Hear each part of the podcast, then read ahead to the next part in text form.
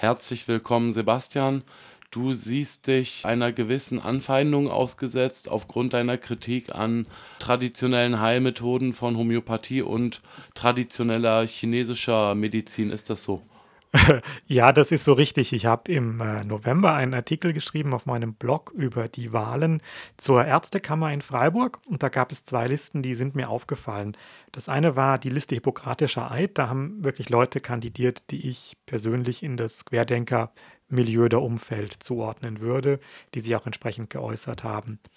Und die zweite Liste war eine Liste Integrative Medizin und da haben Leute kandidiert, also Ärzte, die hauptsächlich, wenn man sich ihre Praxis-Websites durchguckt, ganz oder die ganz viele alternative Heilmethoden auf ihren Praxis-Websites anbieten. Jetzt kann man natürlich sagen, naja, alternative Behandlungsmethoden, das ist ja eigentlich ganz schön. Ähm, Gibt es viele, die auch wirken. Wenn man dann aber geguckt hat, was die denn so anbieten, traditionelle chinesische Medizin, Eigenbluttherapie, die Ausleitung irgendwelcher Schwermetalle, Homöopathie, dann war es halt so, wenn man sich da ein bisschen informiert, dass bei ganz vielen dieser Heilmethoden oder dieser vermeintlichen Behandlungsmethoden eben gar keine Wirkungsnachweise existieren. Teilweise werden die sogar als ähm, schädlich beschrieben unter manchen Umständen.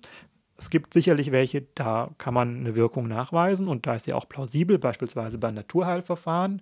Also ne, wenn eine Pflanze einen bestimmten Stoff produziert und ich nehme den als Medikament ein oder als Tee, dann kann das natürlich, hat das bestimmt eine Wirkung.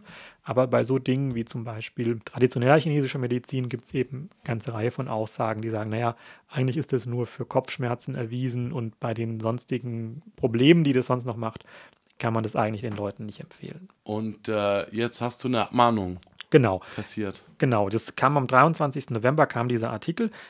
Die Ärztekammerwahl, die war irgendwann im Dezember. Dann passierte lange nichts und am letzten Mittwoch, also Mittwoch letzter Woche, kam eine Abmahnung von einem Freiburger Rechtsanwalt.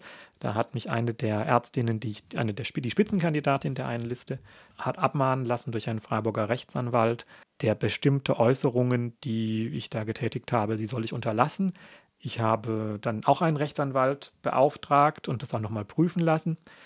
Der ist der Meinung, dass das eigentlich alles Äußerungen sind, die von der Meinungs- und Pressefreiheit gedeckt sind, weil man eben, wenn man sich in eine öffentliche Arena begibt, für etwas kandidiert, dann muss man sich eben auch möglicher Kritik aussetzen, die sich durch diese Kandidatur der Person ergibt. Auch durch Menschen, die nicht wahlberechtigt sind in dem Fall.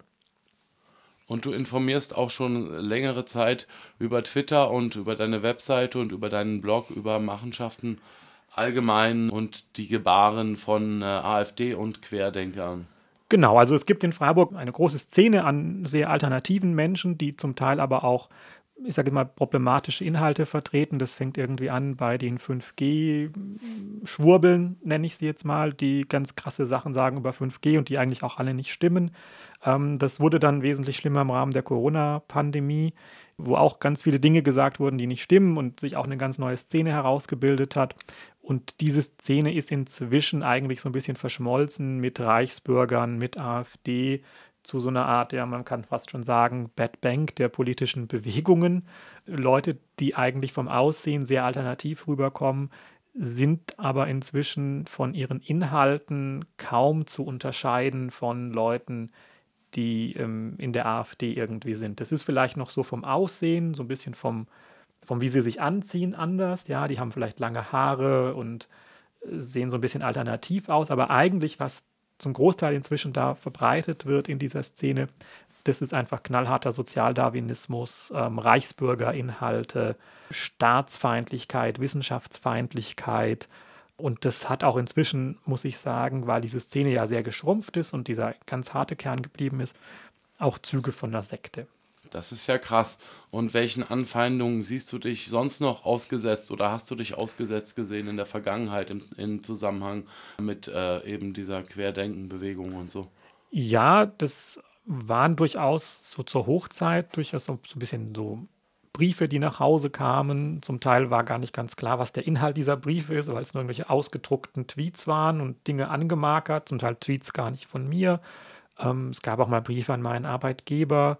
Und es gab aber natürlich auch, wenn man sich so eine Demo anguckt, immer wieder mal Versuche, da übergriffig zu werden oder zum Beispiel auch Falschanzeigen. Ich jetzt mal, ich sage es mal, eine Falschanzeige, also ich wurde angezeigt wegen Verstoß gegen das Arzneimittelwerbegesetz, es wurde irgendwie zurückgewiesen, Querdenker haben wegen ganz verschiedener Sachen versucht, einen anzuzeigen.